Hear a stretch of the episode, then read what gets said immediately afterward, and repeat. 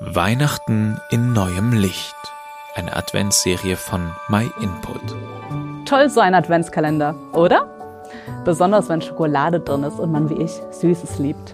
Das habe ich schon damals als Kind gedacht, als meine Brüder und ich jeweils einen Schoko-Adventskalender bekommen haben.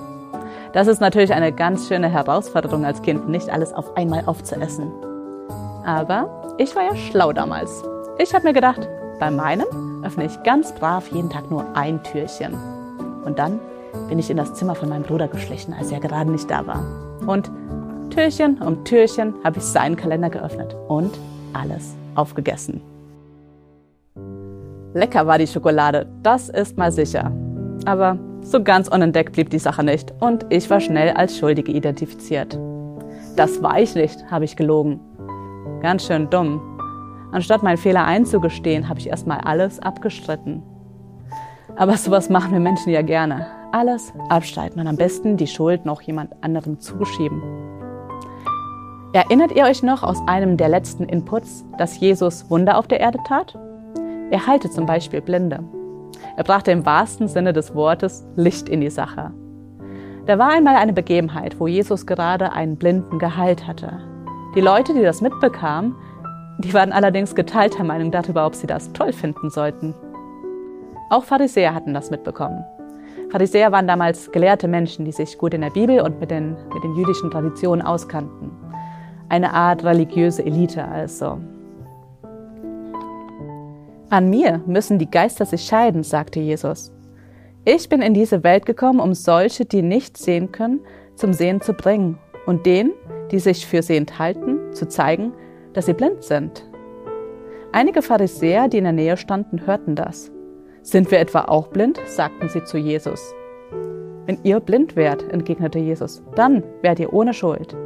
Weil ihr aber behauptet, Sehende zu sein, bleibt eure Schuld bestehen. Wir alle machen Fehler. Jeder von uns ist irgendwo schuldig. Auch die Pharisäer damals. Aber anstatt das zuzugeben, haben sie viel lieber ihre Augen geschlossen. Wer seine Schuld zugibt, dem kann vergeben werden. Wer aber seine Schuld ignoriert und meint, es sei doch so ein toller Hecht, der behält seine Schuld.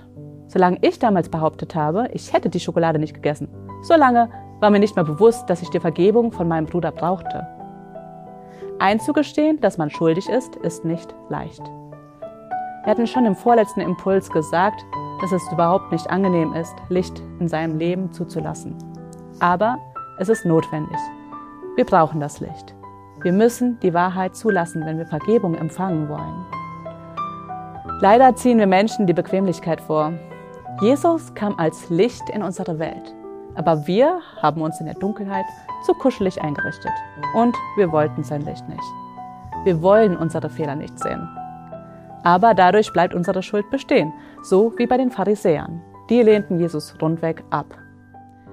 Die Bibel sagt über Jesus, in ihm war Leben und dieses Leben war Licht für die Menschen.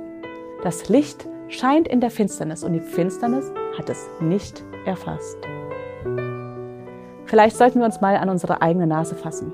Wie gehen wir mit Schuld um? Wir brauchen Gottes Licht in unserem Leben. Aber lassen wir es auch zu? Im nächsten Impuls hört ihr von einem unglaublichen Ereignis. Ein Ereignis, wo man versuchte, das Licht auszulöschen.